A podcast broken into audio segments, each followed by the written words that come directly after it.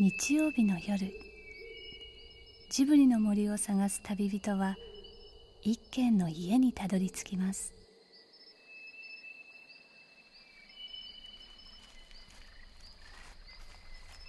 ジブリの森のラジオの川のほとりそこに立つレンガの家はスタジオジブリ鈴木敏夫さんの隠れ家です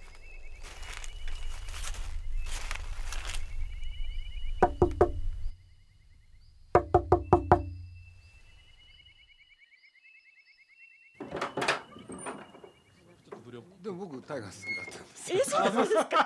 中日じゃなくてあそういうのかでもゴール珍しデいン、ですねゴールデンカップスも好きだったんだけれど、あータイガー好きだったんですよねどんなとこが好きだったんですかジュリーが好きだったあへえいやなんか僕ね、ええちょうどその時はもう僕はお大人っていうのが18なんだけれど、ええあのあ日本にこういうのが出てきたっていうんでなんか嬉しくて、うん、あでーただそれだけですけどねええあ同じくらいですねじゃあそう、え同い年なんですよ、ジュリーとあそうなんだあわあそうなんだー今度ジュリー祭り行ったんで すそうそううそうそおえうえいつえっとね11月かなそあれいや僕を見に来てるあの誰がどの歌一番好きだったんですかジュリー美しき愛の起きてですあ僕は僕は君のために思いまた一つ季節が巡っていつの間にか秋も深まってきた9月最後の日曜日それって なんあのかゾクゾク恋愛には懐懐かしい1960年代のタイガースの歌がこだましていましたマリーがそれですしょそうねフランス人形そっかそっかそそうそうどういう女の子なのかなっ小川さんはテンプターズていや僕スパイダーススパイダーあスパイダースか真珠の涙あ真珠の涙涙あーはいはいとあとはあのあの時君は若かったっていうねああのの時時君君はは歌っているのは私あの歌かつて同じ学校に通う同級生だった2人なんかねシンガーソングライターの谷山ひろ子さんと子供からお見なるとじみ日本テレビのプロデューサー奥田誠二さんですあれはねでもねあんまりそういうおお男子はあんまりそれしなかったんですよ男の子はだってねアイドルとして見ないですもんねそうそうそうそうそううんあれ証券とかああいうのはダメだったんですか証券は証券で好きだったですよみつ海に君は身を投げたらちょっと肌寒くなってきて人肌恋しい秋の夜レンガ屋はなんだか不思議な暖かさに包まれています私ね、生まれて初めて買ったレコードって三田明さんのえ三田明「カリブの花」っていう、うん混ぜたんですねそう僕なんでかすドキドキしてあって買いに行けなかったんですよあのこのレコードを、レコード行ってうん、本当は買いたかったのに、うんタイトルが恥ずかしくてそれ男の子だからでしょそうだから初めて買ったのは SL のあのええのなんだドーナツ版をねそうそう 鈴木敏夫のだから僕あのウエスタンカーニバルのジブリええ汗まみ日れ劇が取り壊されるのでこの番組ウエスタンカはーニバル最後って時にええウォルト・ディズニー・スタジオ・ホーム・エンターテインメントあしましたよね僕見に行ったんですよ日劇読売新聞あそうそう今急に思い出したそれでドリームスカイワあードの列 JAL の前にあの並んでてで街のホットステーションローソン階段駆け上るんですよええ後ろアサヒ飲料の提供でお送りします鈴木敏夫のジブリ汗まみれおなじみ日本テレビの奥田さんでどうもこんにちはあの同窓なんでなんとはい中学中の学時の時同じクラスでお茶の水女子大学文教育学部附属中学中校学校うん校歌はまだ歌えますねみなかずばたまもかつて「未来少年コナン」や「ゲド戦記」に曲を提供した谷山ひろ子さんがそのジブリナンバーも含めセルフカバーしたアルバムをリリース今夜はその「玉で弾き語り」というアルバムを鈴木さんに届けにいらしたんですけどたまたま恋愛に立ち寄った奥田さんと再会全く同級生なんですよねいそやうですそうなんですよ同じクラスにだなったことはあだから同じクラスだったですよけねどなったんですよ最初は同じクラスなんですかいや最後じゃないかなと思うんだけ最ど後それが全然定かじゃないですどっちにしてもあの3クラスしかなくて100人ちょっとしかいないから少ないですよあうんみんな覚みんなえてて全員名前覚えちゃう売店があったでしょ、あったはい、ね僕あそこでいつもね記念切手買ってたんですよ記念切手切手売ってたそう切って売っててねえ知らないそんなこと知らないでしょ、知らないうん、あそこはね、ええいち早く切手が買えるんですよ切手マニア今急に今喋っていろんなこと思いました二人はごく他のつむじ風みたいに40年前の秋へ舞い降りてしまいましたそこは名古屋から上京したばかりの長髪の鈴木青年がアパートでギターを弾いていた東京ですなんかねいやそれもう急に思い出してえ奥田さんどんな僕はねあのいやあのね背が高くてひょろっと痩せてたんですえよ誰がですか僕痩せた奥田さんがうんひょろっとした感じだったですよねう、んひょろっとしててうん夏休みとか春休みはその SL の写真を撮りに 東北とかいろんなとこ回ってたっていう鉄うんでもねうんそれはわかりますよだって女の子ばっかりだもんねね周りだからねいや僕ねあのほらキングレコードの売り込み行ったっていうのを後で聞いてうん、売り込みっていうか今考えるとあれ持ち込みなんだろうなと思うんだけどすいげえくつそれいくつの時なんですか12から中学生の時にあのね大学の裏門からすぐ近くだったんですよキングレコキーンドグレコードがねあの講談社グループですもんねあそうですね、それで私中村愛子さんのファンだったので、ねあああの人に会いたくて虹色のす水っごい間違えてる歌詞本当の歌詞は何て言うんですかえっとあの人にじゃないですねあれ私あ幸せが済むといあそうだうですよはいそう頭を虹色の湖いやねそれでそのディレクターの人に作った歌を聞いてもらってたんです作ったっていうのはその12歳の時に子供の時から歌を作ってたのであの作詞作曲家になりたくて堤恭平さんとか橋本淳さんとかああいう人になりたくてそうすごいよねいやそのキングレコードをほら、うんで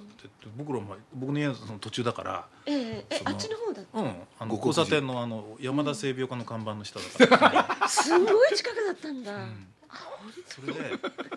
多分同じ頃に、うんあのキングがねそはのい組合闘争で、はいそのボーナス50万円なんとか獲得とかって書いてあって子供心にうん「50万ももらえんだ」とか って言ってる頃になんか多分ねはいそのその子そう供全然やってるること違うっすよね。 そうそう昔あの万うん博うにそのなにわくんっていうのと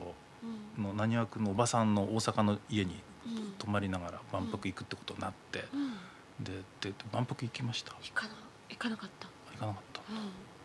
全それなんでん、なんでっていうか遠いし あと大阪だもんねあでもみんな行ったでしょあの時えみんな行ったうん、東京の人もみんな行ったうん、だってあんま興味なかったあかやっぱそういうそう僕も興味なかったんですえよなんでなんですか、全然興味なかったうんなんで僕はもう東京にいたけどね何の興味もないなんでっていうかなんうんでだろうなんで興味があったのあのねいやいやもううん20世紀少年みたいですそうなんだよだから20世紀そそううそう公開そ中うのニュースいやだからなんで20世紀少年は僕の中ではそのやっぱ万博ってものすごく大きかったからうん行った人とうん多分その行かなかった人うんとって結構それがあったのかなと世思のって中には2種類の人間がいるねでもあの中学の頃のヒットした曲とかああいうのうんもういやうんそのあの頃何が流行ったかっていろいろもう一回見てみるとねうんなんかものすごくこう例えばフォークルセダスあもーそうだしうんうんあのあと誰がいるのか あ谷山ひろ子もそうだしいやえ中学の頃まあ中学の頃はまだ何もない だからあとなんだろうなんか僕の中では一番そこがうんいろんなこう音楽も全て、うん日本の音楽がねちょうど変わり変わる頃、うんうんそうですうねん、だからいわゆる歌謡曲だったのがうんいわゆるポップスみたいになるだから自分で作る人とかそうそうそ増えうてそう吉田拓郎がそうそううんだからあのほら深夜えっと、深夜放送で、はいそうんうのんバックミュージックとか「オールナイトニッポン」とか、西あと「洋セイヤング」とかうをん聞いてたでし聞ょ、いてた聞いてた死ぬほど切ったでしょ、うん夜中に布団かぶってうんこっそりあそううんやっぱ同じだ、ラジオで ねそうはがき書いたりしてはがき読まれたことあるない一度も僕ね金曜パックで読まれたことある本当え誰 誰にえ野田那智さんえすごいすごいそれで「今日なんだかわけわかんないアフレコやって」とか言ってほら当時アフレコね、うんうんアランドロンの声から何イかリア・クリアキイリアクリアキえっとんナポレオンソロだそうそうそうそうそうデビッド・マッカラムのねですよねとかね、そうそうやっぱやっぱああいうの読まれると死ぬほど嬉しかっでしょ、んそれはそれは嬉しいよなんか異次元がたそうね自分に近づいてきたみたいそうそうなそう小学校の時私「えっと、週刊マーガレット」2年生か3年生の時に「週刊マーガレット」うんの漫画の横の細いところの「似顔絵ありがとう」っていうところに名前が書いてあったのを見てすごいそれすごいじゃんそうもう眠れないぐらい嬉しかったも ん。いやでも分かるその気持ちはうんちょっとでもだったらそれはすごい嬉しいですよねねえうんえ小学校の時は水野秀子さんとか水秀子そうねあと西谷よし子さんとか、えっと割と外国の大河もの好きでした白いトロイカとかファイヤあファイヤーも水野秀子さん、ねはいもう夢中になって読んだあそうなんだ僕なんか半魚人とか ねもう梅津あの和夫さん梅津和夫あの小学校の裏でなんか半魚人のそのあれマガジンでしょあれ見てあサンデーかなマガジンそれですんごい怖くて友達3人ぐらいでこうやってこうこう隠れて読んでたんですよ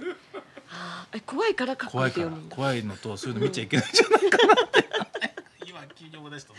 今思い出すと少女漫画も書いてたけどやっぱすっごい怖かったですねね私はねグループそうだね漫画描く子たちが集まってて全然そんなことあったうんだん私ね中学1年生まではね漫画を漫画家に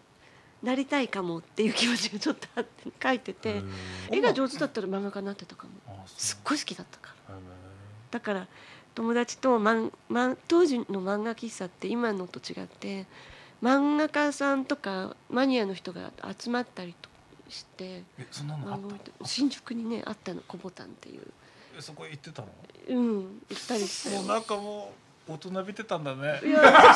ことないけど覚えてる生まれて初めてアイスコーヒーを飲んだ、すごいなあそう、うん、ガロとか読んでたーカムイでうんあそうカムイうデンカムイデンのね終わりかけの頃から読み始めてん柘植義治さんが大好きでうんそれって60年代えっ、とね、ロックえー、そうそう70年代に入った70頃年代入ったとこうん、 70年前後70年そう71年中学に入った時は69 69年だもんねそうそうあそういう年代なんだそうだから中学1年の時に70年安保でうん男子学生がデモでこう割ってきたとかね、そうそうそうそあったでしうょ近所の大学生とかみんななんか殺気だった感じで、大学生だったんでああちょうどすよそうなんですあ僕そうなんだ東京来たのは67年へえ18歳なんかやりましたでいやまああのみんなやってましたから ねうんみんながね政治に関心を示した時代ですよね政治の季節ですよねそうですね僕ら大学の頃っていうのはそうで私たちの世代からすると怖かったですうんそのそうでしょうあねーなんていうか甘ちょろいこと言うの許してくれないみたいな雰囲気があってすっごいこう攻撃的だったでしょそうそうそうそうみんなやっぱりなんていうのかなやっぱ破壊の世代ですよね今考えるとね中2の時かなあの、うん土田って爆破事件があってあの爆発音、うん、爆発音が家までしたんですよねあの午後口にも聞こえてきてそれから中1の時かなあの上の最後の SL の音がねうん中学校まで聞こえてきたの、 SL の音うん、汽笛が汽笛が、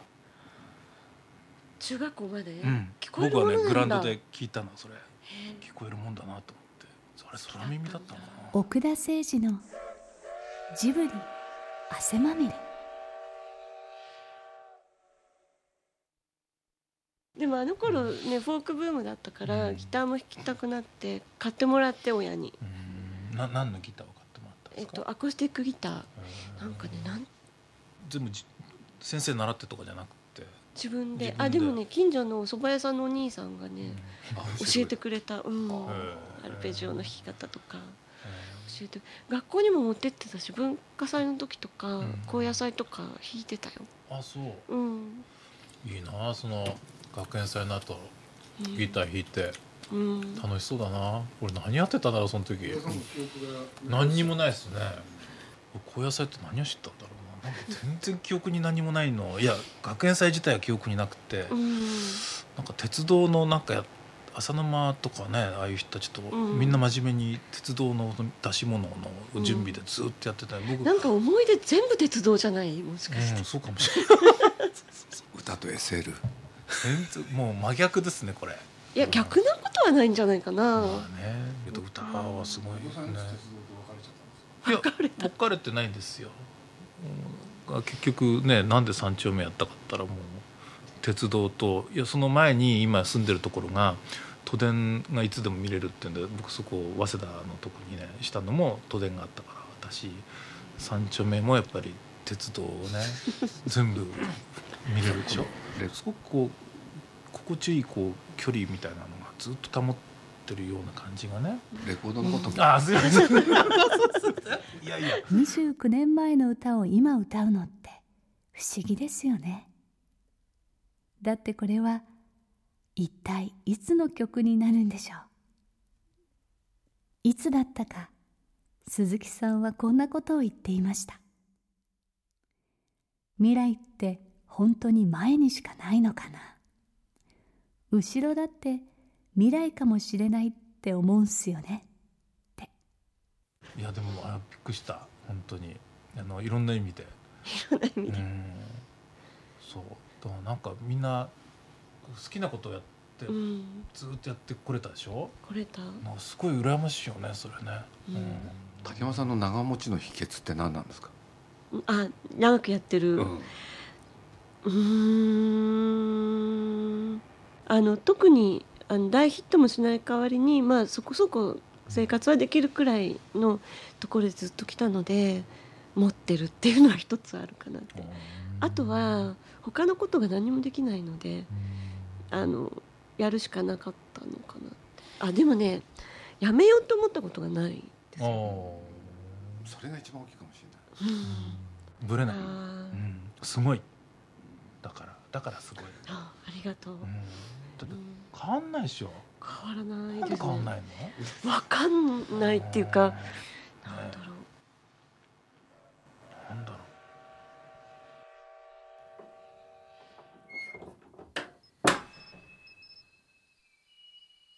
鈴木敏夫の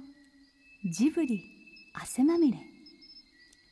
今夜の視線はスタジオジブリ鈴木敏夫日本テレビ奥田誠二さん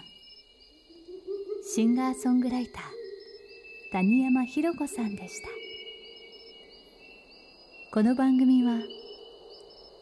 ウォルト・ディズニー・スタジオ・ホーム・エンターテイメント読売新聞